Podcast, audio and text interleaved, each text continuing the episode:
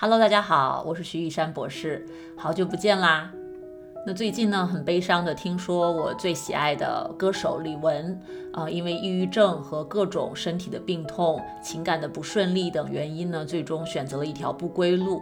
那因为这个事件呢，抑郁症再一次走进了我们大众的视野。那我自己和我们美国一三心理诊所的团队也是想要尽一份力量，为大众更多的科普抑郁症，为大家带来一些希望。那最近呢，也是和一些非公益组织合作，做了一些关于抑郁症的公益科普讲座。这里呢，想放上一部分的回放内容供大家参考。那完整讲座的回放版呢？可以在我们诊所的 YouTube 频道“一三说”，英文是 Mind Body Garden Psychology 上面看到，也可以在我们的哔哩哔哩频道“一三蜜桃说”上面看到。那这期讲座里面也提到了关于睡眠的一些问题，如果你有失眠的问题呢，也欢迎选购我的失眠课程，网址是 mindbodygarden 点 com 斜杠失眠。最近呢，我的失眠课程也是爆满啊，人超级多，也不知道是不是这段时间发生的事情太多，导致很多人呢因为各种原因睡不好觉。但是我还是想重复一句，很多这种抑郁、焦虑、失眠的问题，其实都有非常科学的、非常好的方法来帮助你治疗和康复。所以呢，请一定要保持希望，积极的利用起来你周围的一些优秀的心理资源。只是在寻找心理资源的过程中，请一定睁大眼睛，好好的去筛选那些靠谱的心理资源。我不太了解国内的情况，在美国呢，当然就是优先去找有执照的、口碑好的心理咨询师或者精神科医生来帮助你。那么在国内呢，我知道这个相对来说鱼龙混杂一些，啊，有很多。不太靠谱的，或者甚至没有职业道德的这种心理从业者，我听到了非常可怕的，也非常让人难过的故事啊！所以希望大家在这个过程中一定要仔细的多方去筛选一下。那在求助的过程中，也要保护好自己的权益。好，那么我们就进入今天的这个讲座节选吧。大家最近呢都在关注李玟去世的消息，在她姐姐的这个讣告当中呢，我们得知这个李玟于数年前就患上了抑郁症，多年来呢，她也一直努力与疾病在搏斗。近期在家中轻生，努力抢救三日之后呢，就是非常不幸与世长辞。那我们也想先请徐老师从专业的角度来谈一谈什么是抑郁症，他又是如何让一位就是我们公众都认为比较乐观热情的一个女明星走向了死亡呢？嗯，对，其实抑郁症是非常常见的一种啊心理的问题，那有这个呃分轻重之分，那轻度、中度和重度，它的啊症状持久度。还有它的干预的方式都是不太一样的。那其实啊，抑郁症如果是看美国最近几年的数据的话，它影响了非常多的人。根据二零二零年啊最新的美国的这个全国的这种大样本数据呢，是有两千多位的啊这个两千万多的这个美国的成年人是受到了严重的重度抑郁症的这种影响啊。那呃，而成年人呢和青少年又是不一样的，而这其中啊，女性受到抑郁症的影响又会更多一些。而且，抑郁症是目前所有的这种 mental disorder，就是这种心理疾病当中跟自杀相关度最高的一种心理问题啊。那你要说什么是抑郁？为什么大家表面上可以看起来很阳光、很笑嘻嘻的？其实我觉得我们不能看表面的现象。而抑郁症的发生，它有时候是一些积累的效应，并不是说，哎，生活中某一件事情突然说，因为这一件事情啊，我一下子就抑郁了，然后我一下子就要抑郁到自杀，它是一个过程。那它这个过程中，呃，大家自己我觉得挣扎最多的是思维上的很多东西，就是我们在思维上会觉得我很孤独，或者会放大生活中的一些负面的东西，而我们越想的负面，我们的。情绪就会越负面，那又会影响我们行为的一些应对方式。比如说，我们就开始啊不去见人了呀。我们内心觉得自己很痛苦，我们觉得没有人能够理解我们，没有人能够支持我们，那么我们就不想去见人，不想去跟朋友、家人去沟通，也不愿意积极的求助，我们就把自己封闭起来。那么这样的一种举动呢，又会加重我们思维上的一些这种弯弯绕绕，对吧？我们就不停的倒带去放大、去回顾过去发生的一些事情，甚至有一些人呢，会想要去改变过去，他会想，哎呀，当时我要是不那样就好了，当时都怪我。我如果能怎样怎样，我的人生现在肯定就会非常的不一样，对吧？就卡在过去那种已经发生了你改变不了的事情，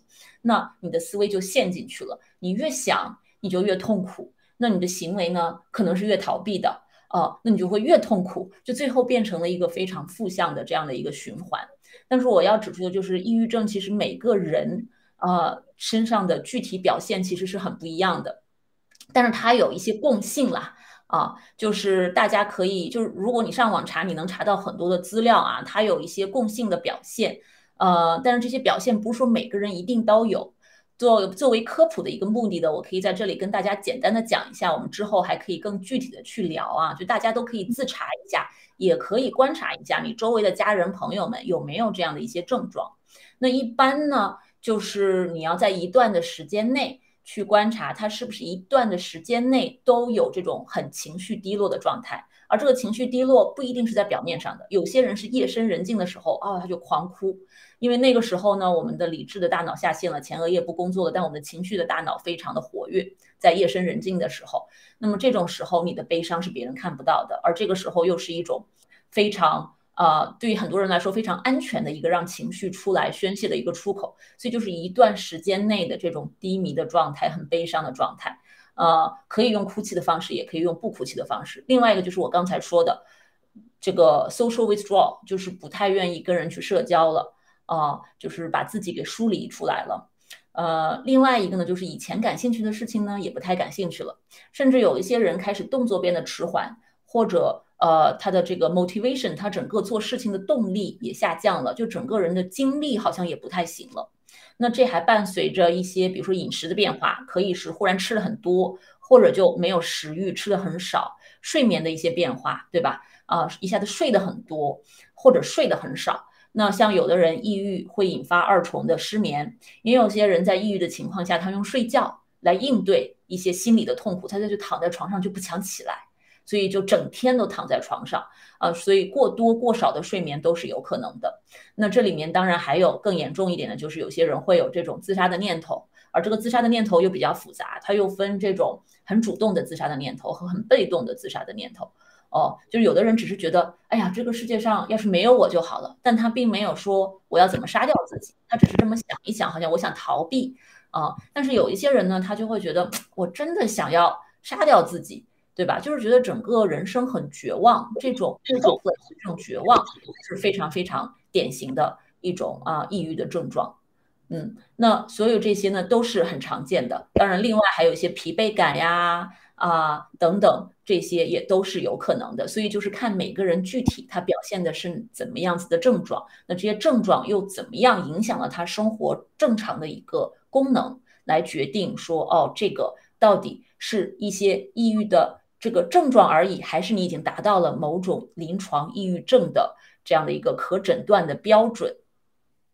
嗯。对，我觉得您说的特别的有道理，因为就是其实每个人有不同的表现嘛。那其实李文也不是单独一个人，我正好今天读到一个报道说，早上杭州也有一个这个啊知名的一个女博主，然后也是轻生。对，其实还是算一个比较有点名气的网红。那他呢，就是有有人说他这个是微笑型抑郁症，我也听过人家说李玟是这个阳光型抑郁症，我不知道这两个词专不专业哈，您当然可以从专业角度跟我们讲，但这个可能是在表明他们是这种可能人前都还。是比较开心的一个状态，就是没不是我们想的，好像就是人前这种崩溃。就您刚刚讲的，可能是他们在夜深人静的时候崩溃。那所以说，就是为什么像这种我们人前看起来还挺乐观阳光的一些人，他也其实会有这样的这种情绪的。我觉得“阳光抑郁症”或者“微笑抑郁症”这个词儿挺有意思的。哦，我 我之前对这个词儿不了解，但是我觉得很有深意。就是你仔细想一想的话，我临床中碰到的呢，有几种不同的可能性会表现出这种微笑抑郁症。有一种就是他们在人生当中一直没有把自己的个人需求放在前面，一直在压抑自己的需求、自己的感受，总是希望别人开心。啊，就是所谓的有一点像我们说的那种讨好型人格。当然，我们临床上是不做这样的诊断的，但是我知道大众很喜欢用这样的一些词来表达一些呃，来表述特定的一些症状啊。对，就是你太关注周围的人怎么想，他们开不开心，他们怎么样，所以呢，有些人他习惯性了戴着这样的一个面具，在人前几十年如一日的只关注别人，去压抑自己。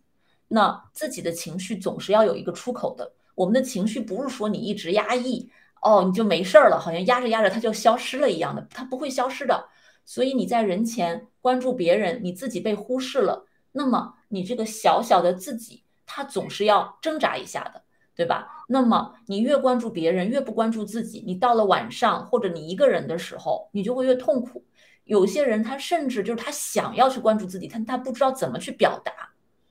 或者周围的人呢太强势，不给他这个机会去表达。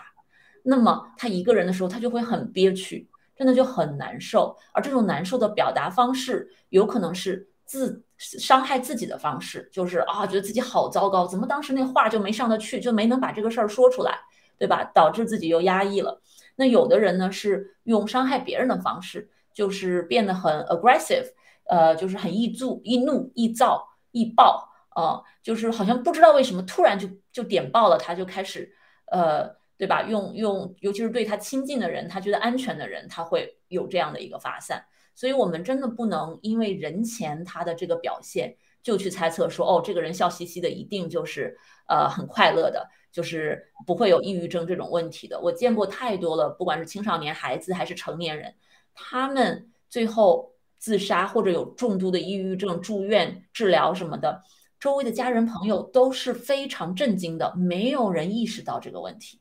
嗯，而且。如果他是讨好性人格的话呢，他也不会主动去求助的，因为他会觉得很 shame，啊，尤其是我们亚洲人会有一种，哎呀，我好像这个这点心情的事儿不是什么大事儿，我竟然自己处理不了，我这么难受，我还要去让别人帮我，我说出来就很难，对吧？很不好意思，这个东西不好意思说。再就是我万一说出来了，我让别人有负担怎么办？对吧？额外的，就又一又是一重心理的压力，就是哎呀，这种事儿我不应该说出去，去麻烦别人，那我就自己吞着吧。所以就是，我就觉得一想到这种所谓的微笑抑郁症，我就会觉得呃，很替他们心疼。就我能感觉到他们一层一层的把自己包裹起来，包裹最后自己都呼吸不了、透不过气儿的这种感觉。其实也是过多的为别人考虑了哈，这种。这种这种现象，对对，所以我觉得这是一种啊，我们见到的微笑抑郁症。另外一种呢，其实我觉得呃，是一种极度的逃避，就是有的人呢，他根本就没有办法面对自己的情绪。有的人他可能像我们，尤其是亚洲的文化，很多比较传统的家庭长大的孩子，我们其实，在家庭文化当中没有这样的一个呃习惯，说是我们去讨论一下情绪。我们可能也很少见到我们的父母去讨论情绪，呃，也很少知道父母是怎么应对一些很困难的情况的。那家里就是好像就谈事儿，不谈情感这个东西。那到了自己呢，我们就容易习惯性的觉得，哦，情绪这个东西不好，或者不应该表露。呃，不光是要压着它，而且呢，就是我们要 ignore 它，就忽视它，对吧？就最后演变成了一种习惯性的忽略，习惯性的逃避。那我觉得有一些微笑的抑郁症的人呢，他其实就是在人前已经习惯性的不去面对自己内心的任何东西，自己可能已经内心在滴血了，就像我们腿破了，对吧？骨头都断了，他还在那儿走路一样的感觉，就他忽视了自己内心的东西，他不愿去面对，他用这种外在的一个大家都能够接受的或者自己认为对的方式去 present 去表现自己。啊，也可以是一种极度的这种逃避情感的方式，这样他就不用去面对自己的情感，他不用去面对别人的情感。这也是为什么你会看到有一些人他在很尴尬的时候他会笑，嗯嗯，对吧？我们在临床见到很多人，他自己其实很很苦的时候，就你每次跟他讲到什么事情，你明明作为听众，你都会觉得哇，这个真的是太难了，太苦了。诶，他在那里笑，我觉得其实就是一种。习惯性的去遮掩这些东西，嗯，对于这样的人群，我也是很心痛的。我就会觉得，一个是可能自己没有这种自我觉察力，已经习惯了；另外一种就是不允许自己觉察到了以后，不允许自己去做任何的事情。嗯，这些都是很可悲的。对您讲的这些，应该就是很多观众就开始有共鸣了，就是 觉得好像经历过，或者是身边的人有经历过这种这种事情。那就是您觉得我们这个如何避免呢？就是像这种情况。嗯，其实你要说避免的话，呃，这个问题很大哦，要分，我觉得可能要分很多个不同的方面去考虑。一个，如果这个是我们自己的话，呃，首先你要先看你自己的这个情绪的状态到了一个什么程度，因为我觉得你要在处理任何事情之前，你的安全永远都是第一步的，对吧？就就像李玟这个悲剧哦，李玟真的是我小时候非常爱的一个歌手，我很喜欢她的嗓音，也很喜欢她的舞台表现力，呃，觉得非常的棒的这样的一个艺人，呃，也是一个 role model。但是呢，你可以看到安全没了，你很多其他的治疗啊什么的就无从谈起了。所以你要先看自己的这个情绪状态是不是到了一个很危险的地步。如果是一个很危险的情况，你觉得自己都不能保证自己的安全了，我都不知道我什么时候会拿起刀来把自己杀掉这种感觉，那么你得去寻求可能最严肃的一些干预，比如说要住院治疗啊，要进门诊，可能医生就会直接收你住院，先把你稳定下来，或者先上药物，先把你稳定下来，对吧？就你的安全要先得到保证啊。如果你在安全的情况下，并不想要自杀，或者没有这个啊这个强烈意愿的情况下，只是。有很多的这种抑郁的症状，你希望得到改善的话，那就是另外一回事儿。那你就可以根据你的轻重程度去看，哎，我要怎么去调整我的这些情绪的东西。而这个又又分啊，如果你是情绪的问题的话，没有自杀隐患啊，那么就是要看首先情绪本身你可以做一些什么。这个有很多的治疗方式，呃，我在我的博客文章里面呀，我在我们诊所治疗病人的时候，我也经常。会去根据每个人的不同情况去制定一些计划，比如说你是不是要用一些啊特定的心理咨询的方式去直接 target 你的，直接去干预你的这个情绪的症状，或者你要不要借助药物，就是精神药物，对吧？辅助这个心理治疗，呃，心理咨询和药物治疗一起来帮你缓解这个症状，这是一种方向。那。其实，在心理咨询的时候呢，我们并不是说啊，我们来聊一聊你的这个睡不好啊，这个饮食啊，这个运动啊，对吧？并不是这么简单。因为就像我刚才说的，如果你是讨好型人格，或者你是习惯性的压抑自己的情绪，啊，或者你在人际关系当中你就不会设立边界，总是被别人呃利用，总是被别人 PUA，当然你自己也会抑郁嘛，对吧？这个有时候你的这个人际相处啊，你的情绪的处理。跟你的这个抑郁的症状是相关的。那其实，在做心理咨询的时候，我们帮你处理的也是这样的一些东西，就是看你的问题到底在哪里。你在真正的生活当中，你的思维方式、你的行为方式、你和别人相处的方式、你和自己相处的方式，这一些有没有一些是可以做调整的地方？而这些呢，也会影响你的症状。所以，我们既直接干预症状。我们又干预症状背后我们看到的一些比较 toxic 的，对吧？比较有毒害的，对你没有帮助的一些行为和认知的这样的一些啊模式、一些 pattern，然后帮你慢慢的去调整这些、优化这些，看看你能不能整体上获得一些啊改善。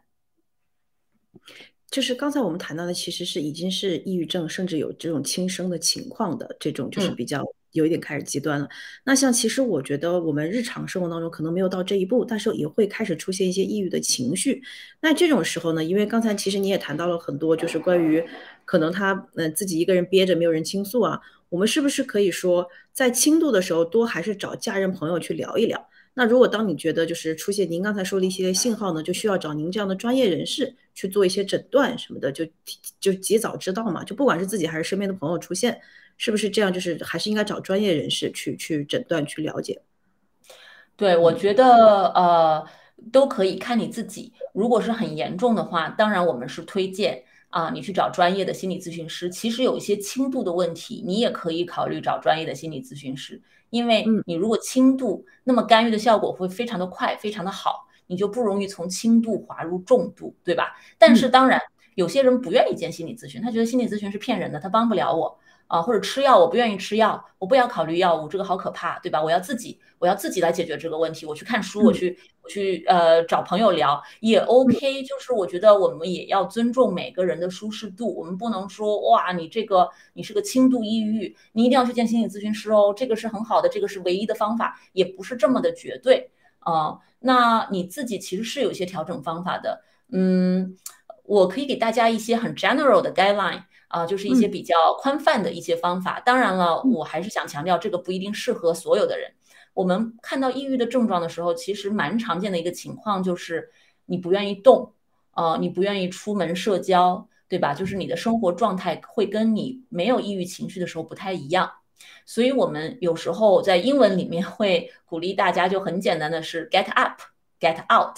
move，就这这三点是啊比较基本的一个东西，就是说你。要有个规律的睡眠，不要躺着刷手机啊，或者盯着天花板呀。因为情绪不好，你就不想起来。所以就是还是要保证一个正常的或者规律的起床的时间。那起来以后呢，不是说你就换个地方躺着，躺在沙发上继续继续去想事情，继续去。因为你躺在那里什么都不动的时候，不做事情的时候，你其实更容易我们说 ruminate，你就更容易是反刍你过去的那些事情。对吧？啊，那你的生活太单调，没有事情，或者你因为觉得抑郁情绪，你推掉了工作，推掉了社交，推掉了很多事情的时候，你其实给了自己更多的空间，去用一种更不健康的方式去反思你的很多的生活的层面，这个有可能是危险的。所以我们会说，你规律的起床之后呢，尽量的让自己出门去动一动，社交会有好处。呃，虽然不一定适合每个人，但是如果你有支持你的朋友、家人，你有你觉得呃相处比较愉快的，你在他们面前比较安全的，可以适当做自己的这样的人选，那么你可以比如说向他们求助，或者告诉他们，跟他们说一下，说，哎，我最近情绪状态不太对，我觉得我最近可能对吧，就是情绪有点低落，或者我担心我是不是有一点抑郁。我需要一些帮助，或者我我需要有时候找人聊一聊，你是不是 OK？可以偶尔的啊帮我一下，或者我需要我没有动力出门，但我觉得出门可以帮到我。那你们是不是周围的人是不是有时候可以拽我出去？因为我知道有一些家人他会啊在适当的情况下拽这个呃有抑郁情绪的人出门走一走，或者参加一些很不是那么剧烈的一些社交啊或者运动，呃。那我听到很多这个有抑郁症状的人群的反馈呢，就是当他们真的出去动了动的时候，哎，他们其实回来以后感觉会稍微好那么一点点儿，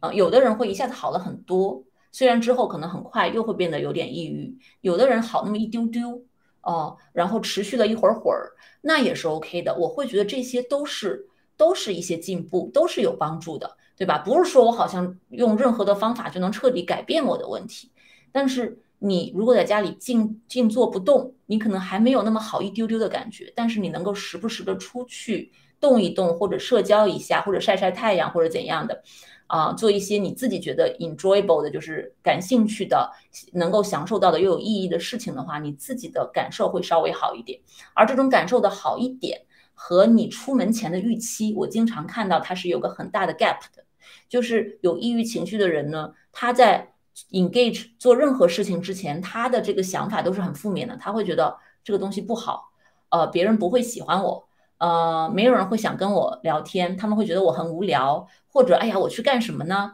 对吧？我不要去了，去了多累呀，多晒呀，啊，而且对我自己没有帮助。就是你出门之前，你会想的非常的糟糕，非常的负面，因为你的脑袋呢里面呢有个小抑郁症在跟你讲话，啊，抑郁症在告诉你你不好。你不应该做这个，你应该要怎样怎样，对吧？就是抑郁症在跟你说话。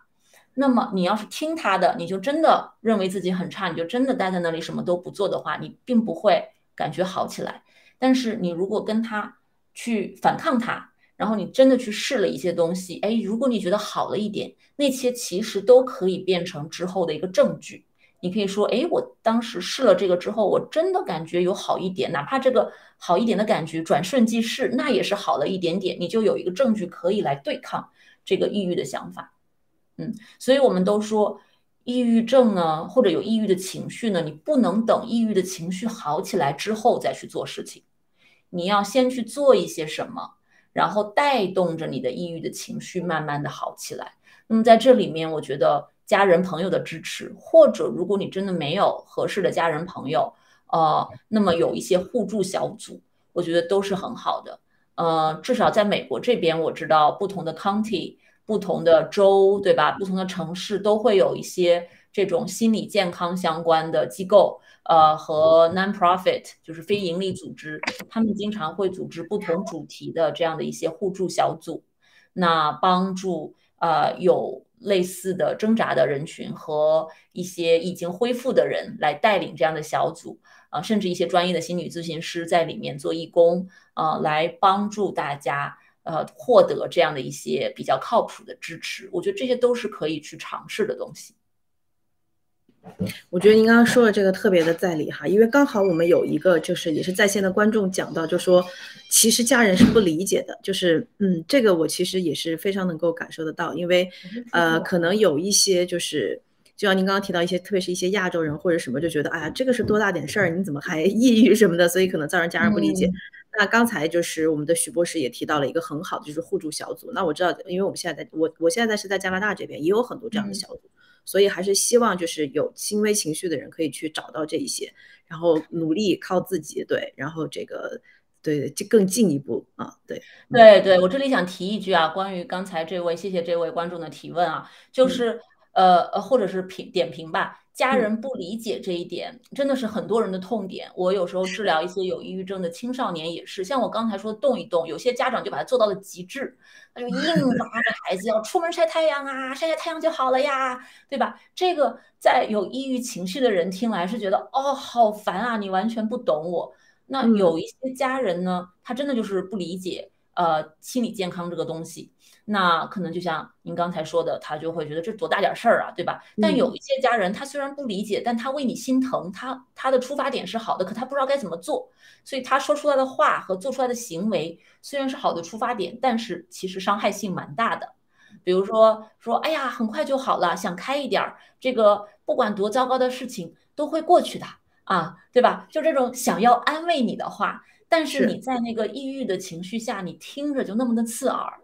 啊，或者有的人就帮你想要觉得，哎呀，要看到生活的积极面。那我们来看一下，你看你的现在的生活多好，对吧？比如说，呃，有有些人有有伴侣，有孩子，然后经济条件也还都不错，对吧？然后就有些家人就会帮你把这些东西都堆到你眼前，说，你看有你有这个这个这个，所以你看你的生活是不是很美好？是不是就不抑郁了？就是这种东西也会让我们觉得不是这么回事儿。你跟我讲这些，就证明你不理解我，或者你不理解我的痛苦，真的很痛苦。所以我经常会跟，呃，抑郁情绪的来访，会会去，就是给他们提供很多的这种 validation，这种支持，因为他们真的是在一些家人朋友那里受了很大的挫折，但有时候他们自己也能够意识到对方是好心好意，想要安慰一下，想要支持一下，但是，呃，没有那么大的 用处，说出来的话，做出来的事情就是背道而驰的。嗯，我觉得，所以这方面家人朋友们可能也需要去注意。有的时候，只是对方只是需要一个倾听者。有时候我会鼓励大家说，一方面是有意情绪的人自己，你其实如果你知道自己想要什么，你可以试着去问，你可以去要求。比如说，有些人他就是想被倾听，对不对？那他可以，呃，但他就知道这个家人朋友说话不太靠谱。那么他可以跟对方讲说，我现在情绪真的很差，但是我又我有些东西想讲，我只希我特别希望你们能听啊，就是安静的听我讲个五分钟，哦，不要打断我，能不能让我先讲完？我就是特别想倾诉一下。如果你当时那个整个的状态是可以支持你这么做的话，你可以去尝试。当然也需要有理解你的、适当理解你的靠比较怎么说呢？也不能说靠谱，就是比较 reasonable 的 家人和朋友，这这样的沟通是是有可能进行下去的。因为我真的又见过有一些呃我的一些来访，用类似的一些方法去沟通，去就是他们要一点点的教他们的家人怎么去应对，哎，还真的就好了一些些，对吧？不会说到一个完美的状态，但是真的就是刺激小了一点啊，这是一种。那么从家人朋友的角度来讲，有时候你就不要先入为主的去做一个判断，去 make assumption，你可以先去问一问说。你，我注意到你最近状态不好。如果你需要的话，我们都在这里的，对吧？啊，就是有时候你只是 acknowledge 一下，只是告诉对方一下，我们注意到了，但是我们愿意支持你，但是主动权在你，啊，这也是一种方式。当然，这可能不适用于重度抑郁症患者，但是如果是比较轻的，注意到了一些抑郁情绪，你可以就是这样简单的给一点支持，给一点关注，然后就撤离，啊，等着对方。看一看对方的状态如何，他们会不会来主动向你来求助？就是我觉得在家庭生活中有很多这样的一些比较细微的互动方式是可以去尝试的。嗯嗯，那我觉得徐博士也回答了这个真真善美的这个问题，因为他正好也在问，就是说那应该怎样去说去帮助？我觉得您刚才也是给了我们一些就是这种范例哈，虽然就像您说可能不适于每个人，但是我觉得这种说法是这个这个是相当好的。那也有呃一位叫望来的观众来提问说，睡眠无法恢复精力，有什么办法？睡眠在抑郁症中也是很重要的一环哈。所以这个如果睡眠没有办法恢复精力的话，就是对，对，睡眠本身又是一个他自己的主题。因为我除了做普遍的这种心理咨询之外，我的一个专科是性呃咨询呃不是那个睡眠咨询。那么呃睡眠，我可以跟大家这样说。就是说，当你有抑郁情绪的时候呢，很多时候它会伴随着睡眠的问题，不一定谁先谁后。有时候你是先抑郁，再有睡眠问题；有一些人他是先失眠，先有睡眠的问题，睡不着，睡不好，然后引发了二重的抑郁，然后觉得生活很绝望，这都是有可能的。我我有见到过好几例，因为失眠，然后好不起来，导致抑郁严重到要去住院治疗，因为有自杀倾向。啊，所以都是有可能的，它两个是紧密相关的。但是呢，从临床干预的角度来讲，这两个又是可以分开来干预的。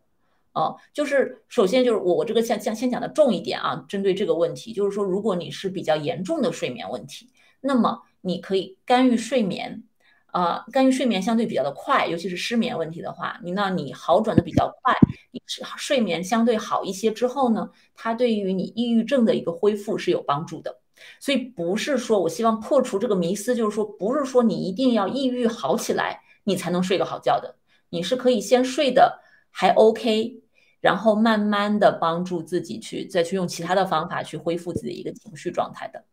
那至于睡眠无法恢复精力这个问题太宽泛了，它里面有非常多不同的可能性。啊，有的人呢，他就是比如说他就是因为失眠睡不好。然后呃很难入睡，或者说是呃睡到中间容易醒，就是比较典型的一些失眠的症状，对吧？啊，那么你如果睡得不好，你又有失眠容易引发你的这个啊睡眠的焦虑，那你有的这种焦虑呢，你白天就更容易放大，你觉得你精力不好这个事儿。但你精力不好不一定是因为失眠本身，有可能是因为你对睡觉这件事儿的焦虑和控制感，你又控制不住它。另外呢，也有可能是。呃，现实生活中的一些压力，或者别人白天说了一个什么话，你开始你觉得不舒服什么的，就是这些其他的生活中的东西也会让你白天精力不好。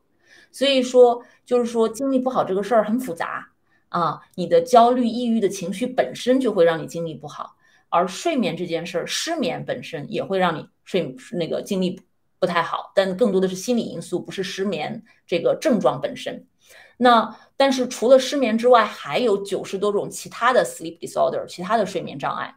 就我们可能不太了解。大家都说失眠哦，最多知道个呼吸睡眠暂停症两个，那还有九十多个，就是说我们还有很多临床其他的那些睡眠障碍呢，也会让我们精力不好，白天特别嗜睡，特别的困啊。那么这些呢，就需要额外的去找医生去诊断。呃，另外，如果大家的饮食不够健康，或者比如说缺水呀、缺特定的营养啊、缺铁呀什么的，这些也会影响你白天的精力。所以我会觉得，对于这个问题，要从睡眠和精力两方面来看，而这中间又夹着一个心理状态，它是一个互相影响的。那单从睡眠本身，呃，这个这个可以做的就太多了。我有一些讲座，大家可以去我的 YouTube 看啊，有中文的，有英文的，就是我那个 Mind Body Garden 的 Psychology 的那个 YouTube 频道，还有我自己有很多的睡眠的 Podcast。就是你想睡得好，最简单的睡眠经历，就是最近二零二二年，呃，伯克利大学刚做刚发表的一个研究，就是讲你早晨经历的问题的。它基本上就是要看你前一天动的多不多，就是你前一天的白天动的越多，晚上动的越少，就是运动的少。哦，然后你前一天睡的质量高，哦，那么你这一天早晨的精力就会有帮助，对吧？我们注意我说的是睡眠质量哦，我不是说你要睡几个小时，你不管睡几个小时，你如果这个质量是高的，那么它对你早晨的精力是有帮助的。另外一个就是早晨你有没有去晒晒太阳，因为我们都需要光线进到眼球，它会唤醒我们，它是光线是我们最大的一个呃生物钟的一个一个信号一个 Q。另外呢，这个研究里面，伯克利这个研究里面还说到，早晨你吃了早餐的内容也会影响到你这一天的经历，尤其是早晨的这个精神状态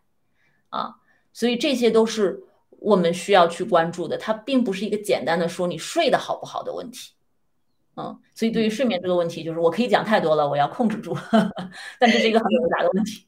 对我们这位观观观众也说了，确实是很复杂哈，就是可能一时无法清楚的解答。那也欢迎大家去关注徐老师的频道，那我们会知道更多的这个资讯。因为其实徐博士是很多方面的专家哈，大家关注了之后就会知道。因为我们其实今天就谈到很多抑郁症的话题，那其实也有很多观众在之前也提出过一些问题是关于情感的。那我们也知道，其实徐老师在情感方面也是比较专家的人士。那正好呢，这一次其实也有很多人提到这个，呃，这个李文也是是因为这个情感的问题受到了一些困扰。那我看之前其实我读到您的文章里面也提及到这个抑郁症跟这个感情的这个关系。那说其实这个也不是说是软弱或者说是什么性格缺陷，它就是因为人类对于一些重大的情感的痛苦就会可能产生一些反应，产生抑郁甚至到轻生。能不能跟我们谈一下这种情感和抑郁症的这方面的？对关系和问题呢？嗯嗯嗯，对对，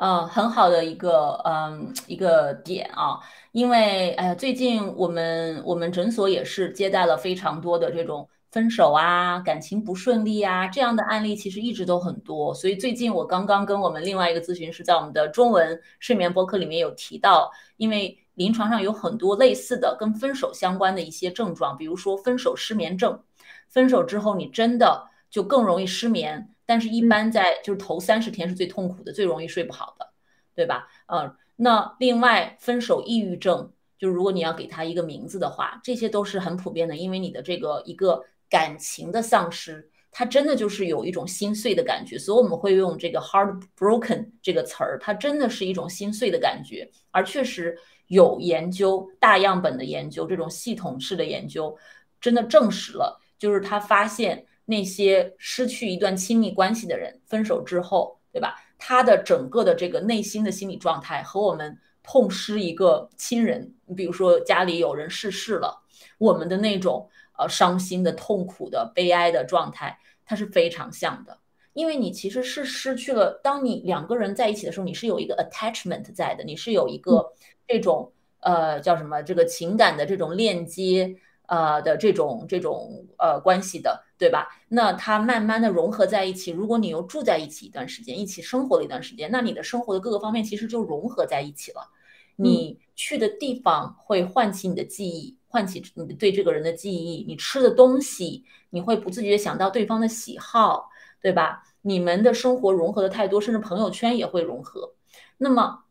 你要分手，对你肯定是有一个很好的理由要分手的。可能是一方提起的，可能是双方都觉得最好是分开。但是你分手之后，你就有点像把两个已经粘合在一起的东西，你要把它再撕开，还要撕的比较的清晰的撕开，对吧？就是那是非常困难的一件事情。所以我们的内心会有这种撕扯感，会有这种很很痛苦的、很悲哀的感觉，而且甚至在之后的一段时间都会痛苦。这个非常的正常。这跟你是不是软弱，你在你你的智商如何，你处理事情的能力如何，都完全没有任何关系的。所以就是说，跟你的呃这个这个人的能力和呃就你的能力和你处理悲伤的时长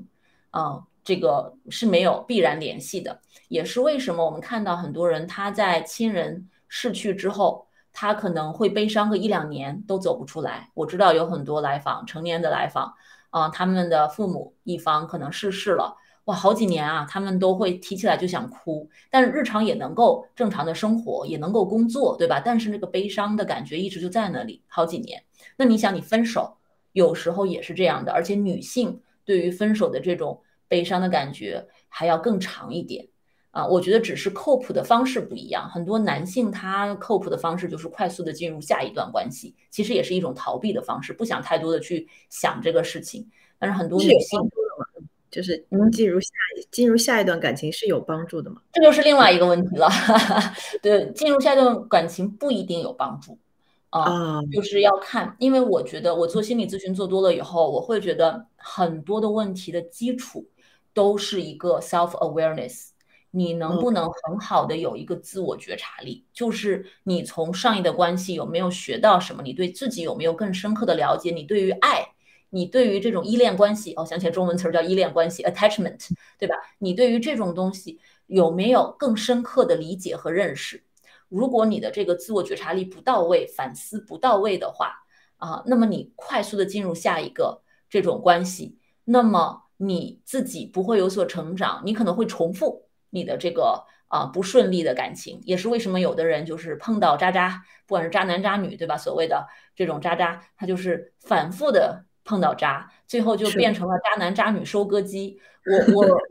周围有一些朋友啊来访啊，有时候有这样的一个 pattern，我就觉得，嗯，到底是为什么呢？一般碰到这种情况，我都会鼓励他们先反思一下自己。鼓励他们自己去找咨询。如果说朋友的话，我会鼓励他们自己去找咨询师，好好的聊一下。因为当你反复的碰到这种情感的一个模式的话，那么你自己肯定是有一些在情感当中的模式、相处方式，或者是你的思维方式带来了一些困难的，对吧？就是个人的成长不到位，所以有时候太快的跳入一段关系，你没有准备好，那么你对这个人筛选的可能也不够。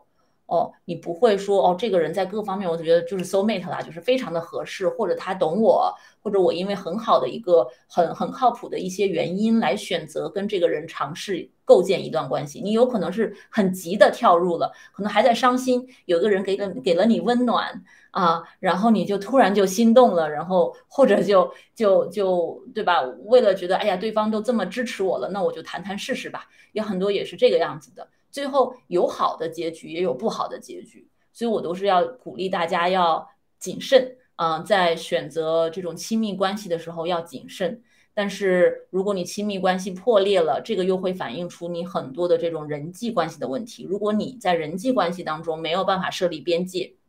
容易被 PUA，对吧？或者讨好别人，那么你的亲密关系破裂之后。有可能在这个亲密关系当中，你你们当时的一个相处模式也是不健康的。但是分手之后，你可能还想着怎么去讨好对方，你还想着怎么挽回这段关系，你还想着是不是我的问题，我没有做到很好，我要是更好，他就不会离开我了。哦，这样你就没有成长，因为有可能不是你不够好，对吧？而是对方不够好，对方配不上你，但是你会觉得啊，你是不够好的那一个。所以很多时候还是在提升自己，就是自我觉察，自己能够观察出来，然后可能就不会那么受到这个影响哈。我看到这个有观众朋友讲到，就是可能也是谈到李文，啊，觉得透过网络资料，觉得他可能是感知到他今生已经无法达到他，或者他以为别人和世界对他的预期。对，因为其实讲到这个，呃。这个问题，因为就是也有也有这个社会学家指出嘛，那其实最容易造成轻生的两大因素，一个是可能家庭琐事情感，另一个就是这个社会社会关系。那就是社会上面来说，我也看到好像说，呃，他是因为之前有师生。然后觉得对事业也有影响，然后还有各方各面，然后之前也得过这个乳腺癌的手术，然后觉得又对不起他的歌迷，包括我们看到他给歌迷的一些留言，啊，觉得在事业上面他其实也想更进一步，可能是各方各面的原因。那因为现在社会压力很大，可能很多人的这个抑郁症也来自于事业和社会给他的一些压力啊，也有人说李玟也有一部分这个方面哈，就是您您能不能谈一谈，就是对对于这个社会关系还有这种事业造成的这种压力，我们有没有一些？缓解啊，和一些比较好的方式啊。对，我会觉得很多时候我们现代人都在内耗。是我周围也有非常，我碰到非常多优秀的同行啊啊，不同行业的年轻人啊，就是大家都在发光发热，都在做非常棒的事情，很有意义的事情。但是呢，你会他会觉得自己不够好，不够完美，还可以更好。那其实其中的一个部分就是在内耗，所以他会觉得做事情怎么那么难啊？他要比别人花双倍的努力。所以我觉得现代人很多时候我们是背负着双重压力，一方面是这个事情本身的压力，就是哦，我我有个 deadline，我要快速的在什么时间内把什么事情做完，对吧？这个就是一个现实的压力。但另外一个呢，是我们给自己的压力。我觉得我要做成什么样子？我觉得我要在什么时间内做到什么样子？做到一百分不够，我要做到两百分啊！或者我认为的一百分，可能是别人眼中的两三百分了，对吧？就是呃，我们经常背负着这双重压力，就会很累。所以很多时候我会跟大家讲，你如果能够把自己给自己加的那部分压力都不用说消除，你就能稍微缓解一下。你整个人那都不知道得多有效率了，对吧？啊，那能做更多的事情了，就不是说你现实的压力大到你已经要被压死了。有些人可能确实是啊，因为每个人的人生状态是不一样的。但是大部分时候我们在解决的，或者说为什么心理咨询师可以帮你解决一一些问题，就是因为在处理你的内耗的部分。而这个内耗的部分呢，可以说是，比如现在我在旧金山硅谷这边，硅谷最常见的就是一群聪明的人，但是都是一群焦虑的人。然后焦虑的其中的一个表现就是担心很多东西，控制不了自己的担心，然后完美主义，都觉得别人都是在家学习的，很多人都觉得晚上大晚上的别人都是在家学习的，我看个书看个电视那简直就是浪费生命啊！我要落后了，我一晚上没学习我就要落后了，我得天天都在家里啃书本啊，学新知识啊，学新技能啊，因为别人都是这个样子的。我甚至还有很多。呃，很聪明的来访跑来找我做智商测验，因为我们诊所可以做智商测验嘛。他来说我要做智商测验，我说为什么呀？你在那么好的公司工作，对吧？然后看你这个整体的也升职加薪，也都一路蹭蹭蹭的，也没啥问题呀。我也没觉得你有什么智商问题，为啥要做智商测验？他就觉得，我觉得我的同事们都比我聪明，我要做智商测验，我要测一下我的智商是不是有问题。结果呢，这种测出来一般都是真的是超高智商。啊，我就觉得，就大家内耗的实在是太辛苦、太累了。所以，像我们在啊，我自己在临床上做治疗啊，我们会用很多的这种 evidence-based 的方法，就是这种循证疗法。而在心理咨询界，确实有很多的循证疗法，当然也不一定适用于每个人。但是，针对于焦虑和这种完美主义倾向，特别好的一个方法，我也特别推崇的一个方法就是 CBT 啊。我以前在节目里面好像也提到过，大家可能有一些观众也听说过。就是 cognitive behavior therapy 认知行为疗法，它其实就是帮我们重新去呃调整我们的认知的角度和行为的角度，从而间接的影响到我们的情绪。因为很多时候我们情绪不好，觉得自己很差。比如说像您刚才提到的李文的这个事情，就是就是我觉得我满足不了别的别人的期待，我觉得我满足不了我自己的期待，但是我的这个期待到底现不现实，对吧？就是我的目标。定在那里，我觉得它就是一个很很正确的目标，但这是我的想法呀。你的想法不一定等等于事实啊。有时候我们对事情会有过度的解读，我们会有偏差，我们会带入一些主观的意愿。啊，也是为什么你在以前我们在中国的家庭里面经常见到父母把自己未完成的心愿套在孩子身上，说啊，当年我没能干什么干什么，你一定要做到什么什么什么呀，然后你要做到这个程度，你要那个样子，你要上这个大学，你要读那个专业，因为当年你老爸老妈没没能怎样怎样怎样，就是类似的就是有的人把这个套在了下一代身上，有的人把这个硬套在自己身上。对吧？就整天跟周围的人一比，就觉得自己好糟糕。那么你用这这样的一些比较科学的治疗方法、干预方法，它不一定说要你要治疗啊，它也是一些呃干预方法。你如果只是有症状的话呢，你也是可以借用里面的很多东西的，就是去帮你调整。哎，我思维上有没有些误区？我这个想事情是不是想的有点偏？比如说，我觉得没有人喜欢我，这是真的吗？对吧？啊，这个这个想法是不是可以通当一些？是不是可以调整的？对吧？或者说，我觉得我一无是处，糟糕的很。你可能在那个瞬间你是非常相信这个的，但是别人看你，或者你能够客观的看自己，其实你生活中肯定有很多闪光点，有做得好的地方。但是我们大脑在那个瞬间，它会自动屏蔽掉所有的东西，它会就盯着你觉得不好的这个地方，然后它去找各种证据来证明你不好的这个地方。这些上都是思维的一些一些坑。而这些坑呢，是可以通过科学的方法去调整、去改善的。那么你在行为应对上也是呀，比如说你就逃避，对不对？像有些人去呃酗酒啊、抽烟呀、抽大麻呀，像我们加州大麻合法，所以有很多人用这样的一些方式去逃避。那么啊，你你如果行为应对方式一直是逃避的，那你就好不起来呀。你越逃避现实。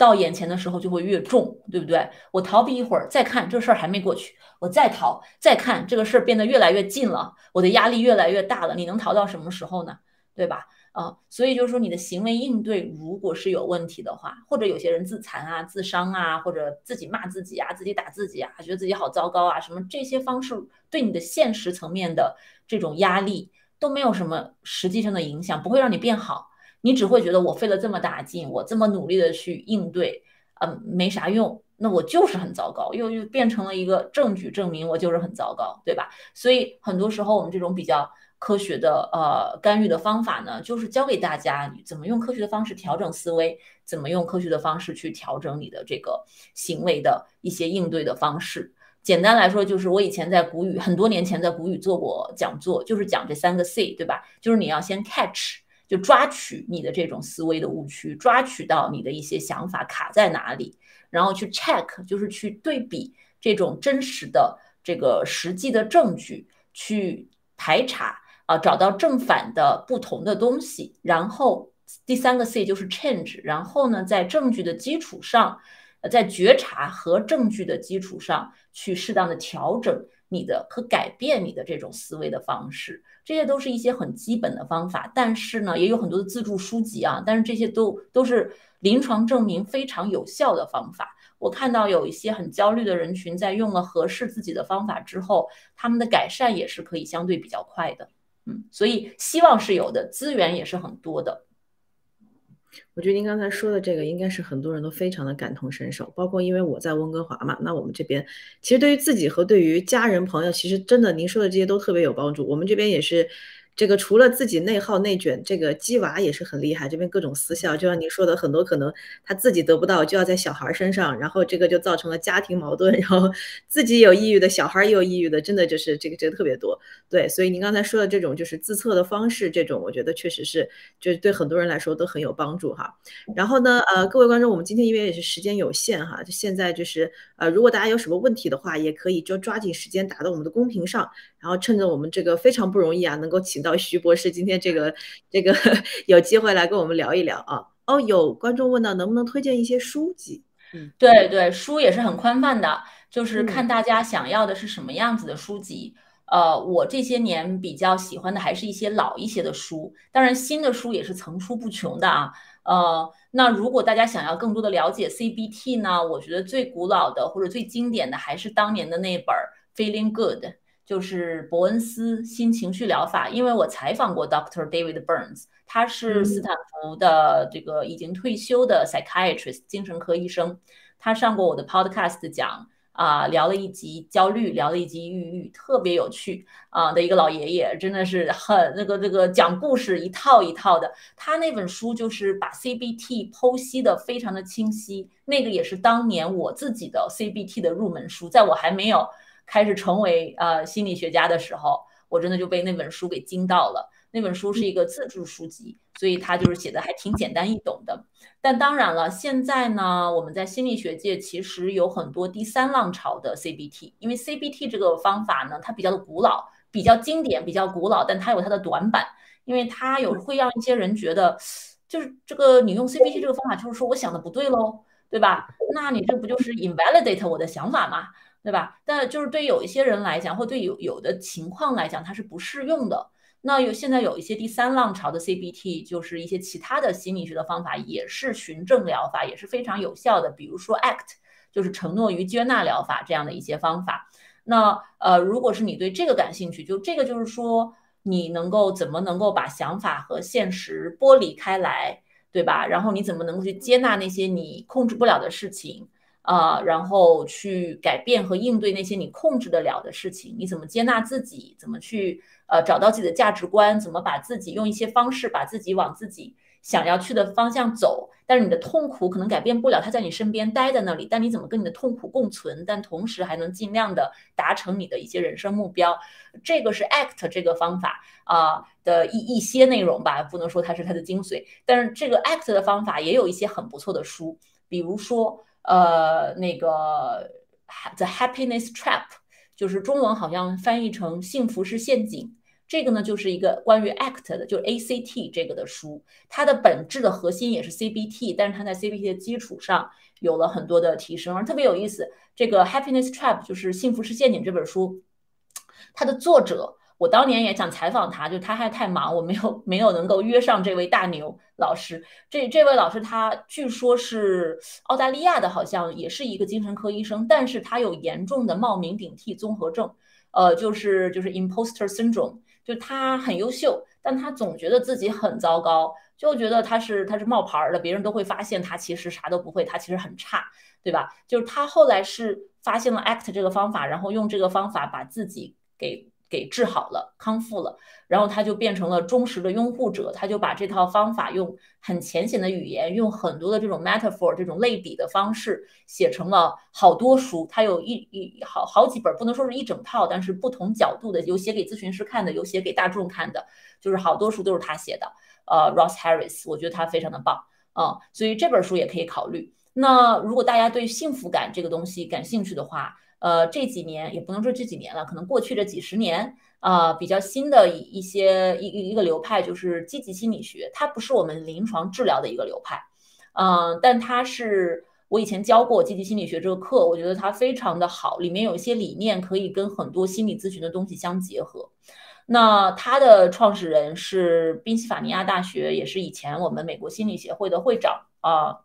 某一任会长 Dr. Sligman。然后他有一整套的书是关于幸福心理学的，呃，我自己仔细看过的是他的那个最最早的那本，呃，真实的幸福的 Authentic Happiness，里面讲的也很好。他从育儿、婚姻、呃，职场和你的个人生活的方方面面，举了很多的小例子，现实中的小故事，还有很多的小问卷，去帮你剖析自己，去理解说，哎，幸福到底来自于哪里？幸福是来自于过去、现在还是未来？对吧？幸福是不是一个可追求的东西，还是说其实它不应该是一个目标，但它是你在追求有意义的生活的一个副产品？等等等等，就是他那本书写的也是通俗易易懂，很适合大众来读。就这方面的书实在太多了，而且这几年好像我还听说，我有我有一些朋友来访都很喜欢的书，什么《被讨厌的勇气》啊，就是。我我没有我自己没有读过那本书，所以我没有办法非常自信的给大家推荐这些书。所以就是还是有一些蛮有意思的书的，大家可以考虑啊。那我我我没有办法非常 general 的推荐，但是这些书如果你们对于焦虑、抑郁感兴趣的话，都是可以啊借助书里的一些方法的。它里面都有很多的练习的方法，都是非常实用的书。好的，那大家也可以根据自己的需要来选择，也很感谢刚才有观众就是都在积极的把这些书打出来，包括作者什么的，大家可以都可以看一下啊。那我们还有人有有问这个有没有什么反内卷的方法可以推荐？这个要看你反内卷的是你的周围的工作环境的内卷，还是你自己内心的内卷。我要说的是，其实很多时候我们很难改变周围的环境，比如你周围的人都卷得很，你能让他们不卷吗？对吧？你除非就是换个工作环境，但是有的时候是大的社会环境，可能没有办法，它就是很卷啊。所以我我只能说，我也能理解为什么现在很多年轻人都想躺平，嗯，真的是很难。我听说，尤其是国内那边，真的是很辛苦。我我觉得我都太心疼这个现在的年轻人了，压力好大。那我们能做的就是你要看你生活中到底你能做的、你能控制的是什么。反内卷，我觉得要从。反自己内卷开始，啊，你还没出去卷，你就把自己已经卷的都喘不上气儿来了，对吧？那你还怎么出去应对外面的内卷？所以我觉得你能控制的最容易先做到的就是先处理自己，先把自己的心理的韧性提上来，就这种 resilience 提上来，啊，然后把自己周围的资源筛选一遍，把能用的资源全都用起来。自我可以做怎样的提升？而这个提升不一定说是说你工作技能上的提升，我会觉得工作上有软实力也有硬实力，你可以去提升你的软实力啊。软实力，比如说你的心理的承受力、心理的处理情绪的能力、你跟人沟通的沟通技巧的能力。我们在心理咨询里面有时候也会 coach 大家怎么去更好的去树立边界，跟呃跟你的同事沟通，甚至你如何向上管理、评级管理、向下管理这些。虽然我们不是搞管理学的，但是一通百通嘛，心理学有很多的内容也是跟这个相关的啊。所以就是说，这些就是你的软实力。你需要找到一些资源去帮你提升，那你在这个过程中你会更有自信，或者你如果有一些原生家庭的问题，有些极度不自信的问题，那么你就从这个角度入手，去把这方面的自我打开啊，这个深挖，然后你只要付出这些时间努力，找到对的资源去帮自己，在一定的时间一段时间之后，你会看到进步的哦。所以反内卷从。啊，反自己内卷开始，我是这么认为的。自己开始，好的啊。那我们这个时间有限哈，我们可能最后再回答这个两三个问题哈。然后这个有人问到这个 ACT 和 B 呃 CBD 的区别，对啊，呃，怎么说呢？这个可能每个咨询师的想法也是不太一样的。就像我刚才说的，CBT。嗯，它它就是非常简单的说，你要改变你的认知，你要改变你的行为，然后你的情绪就会有所改变，对不对？它更多的在于改变啊，然后挑战和改变。我我的理解是啊，然后 act 呢，它更多的是接纳为基础的，它是一个，你看它的第一个词儿就是 a，就是 acceptance，它的它就是以接纳为基础的，因为它更多的处理的是一些。生活中真的是很卡顿的状态，我没有办法去改变一些东西，或者我现在可能还没有能力去改变，去做出一些改变，对吧？比如说，我知道我现在的工作环境非常的 toxic，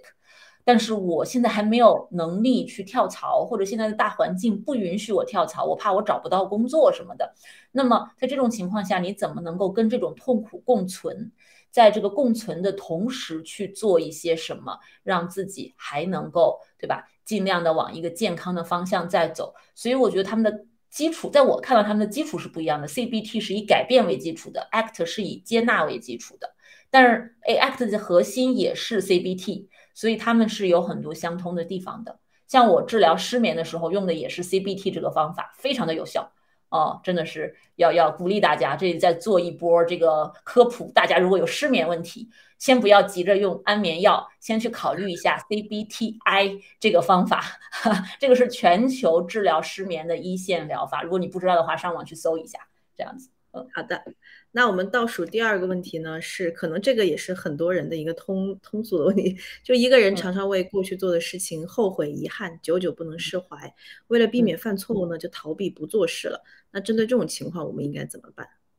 对，这也是一个很好的问题，也是一个啊很很大的问题，因为每个人的情况不一样。我简单来讲的话，可能会从两个切入点去考虑这个问题，一个是你过去的东西，你如果自己。不能够去面对，你可以找咨询师帮你去面对。就是说，你过去的一些东西，我们人过去的一些东西，在你有勇气或者适当准备好的时候，你还是要适当的去面对、去 process 的。你不可能永远把一个东西压着，因为我们的情绪和记忆，你就压着它，就像汽水瓶，你压得越紧，它就开始在里面那个气儿就起来了，然后最后啪的话就会爆掉，对吧？然后你的盖子就会被掀起来。就你没有办法把你的情绪一直压着，或者一些记忆一直压着，所以你自己做不到，你可以去找专业的人帮你。就是过去这个东西呢，你要在生活的某个节点，用某种方式适当的去面对它、处理它，哪怕不是完整的面对它，不是百分之百的去处理它，但是你要 somehow，你要对它有一些关注。但是另一个方面就是我们需要一个平衡，这个平衡就是说我如何去在每天的生活当中去指导我的一个注意力。在哪里？我在多大程度上注意力是在啊过去？我在多大程度上注意力又能够拉回到现在？这就是正念经常帮我们练的东西，就是有一个心理学的方法叫 mindfulness based therapy，对吧？就是正念。正念不是说很简单，你就打坐冥想就行了。正念是一套非常科学的方法，它背后现在很多人把正念和 CBT 又结合起来，创了一套方法叫 MBCT。哎，anyway，就是就是你可以看到 CBT 多么的 popular，就是各种东西都会拉它一下。那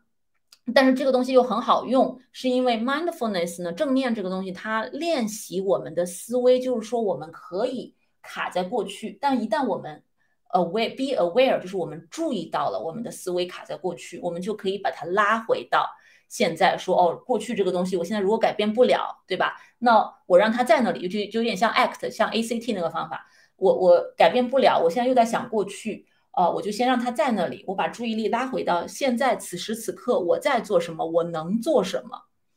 然后我做一点什么，一会儿我的思维又跑到过去了，然后又卡了一会儿。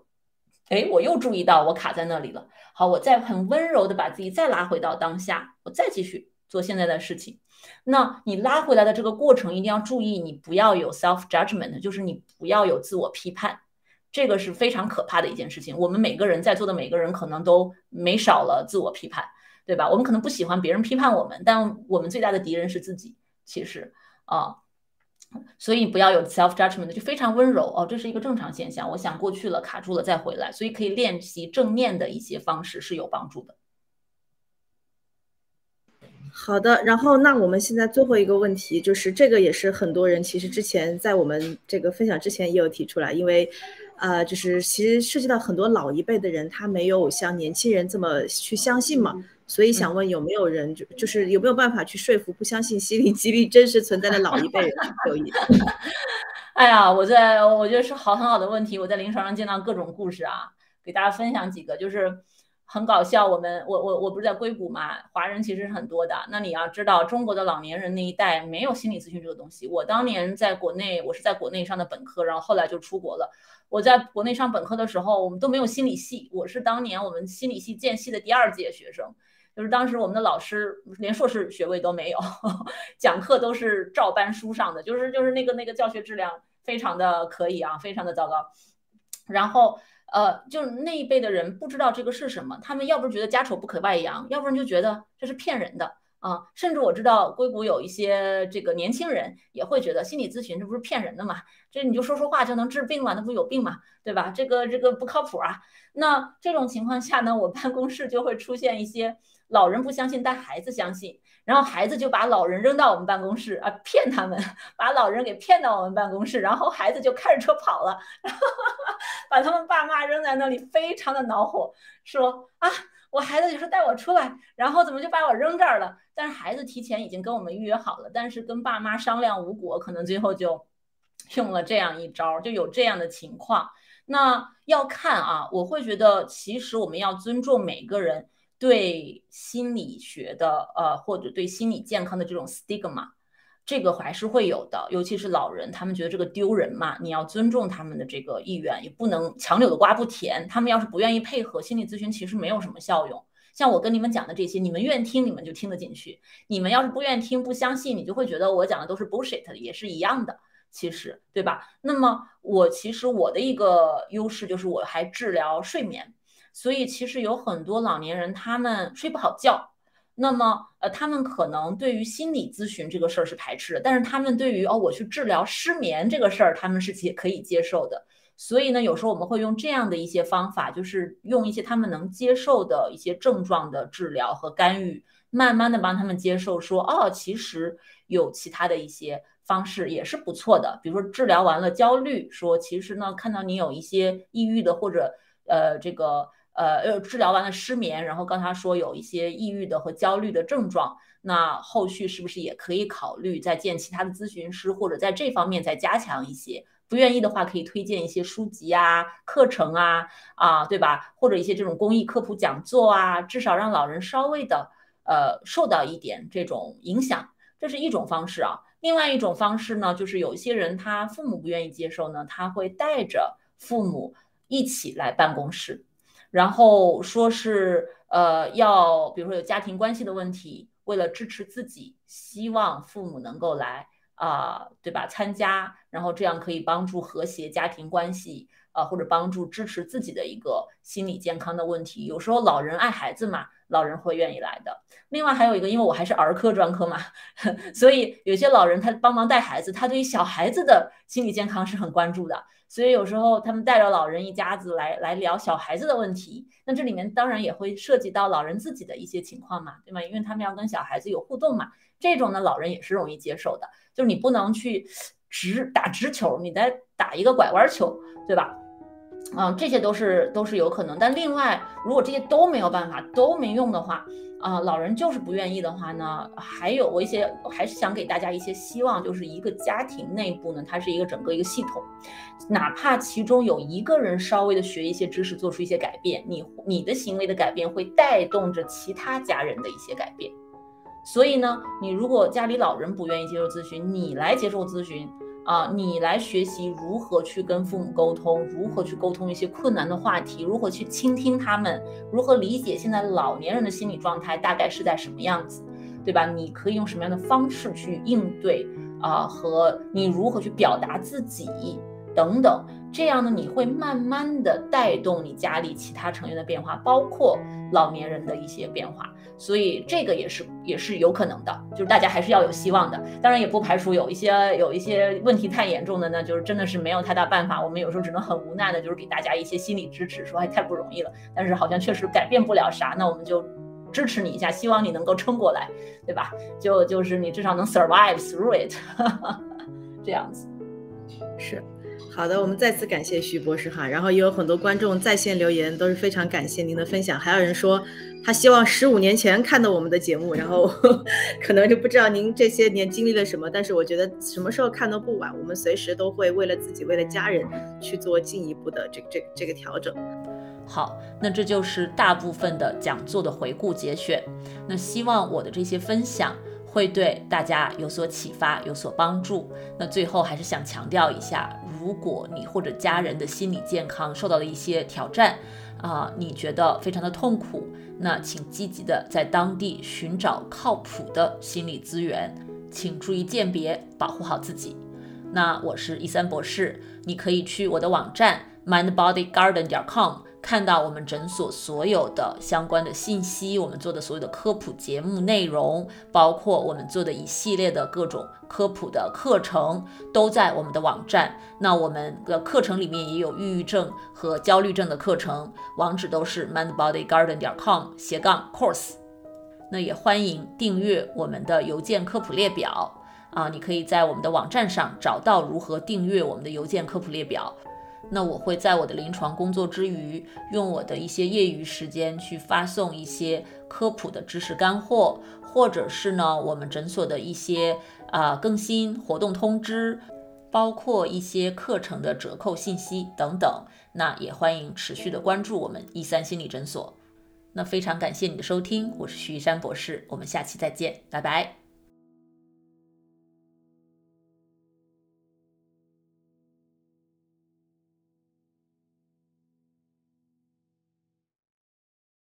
如果你饱受失眠的困扰，我保证这个方法会对你有帮助的，哪怕只是帮你多睡几个晚上的好觉，也是件好事儿。过去这么多年里，我的这套课程和方法帮助了全球很多的华人，治好了他们的失眠。所以呢，我对这套方法是非常的有信心。如果你或者你认识的人受到了失眠的困扰，欢迎查看我的线上失眠治疗课程，mindbodygarden 点 com 斜杠 sleep。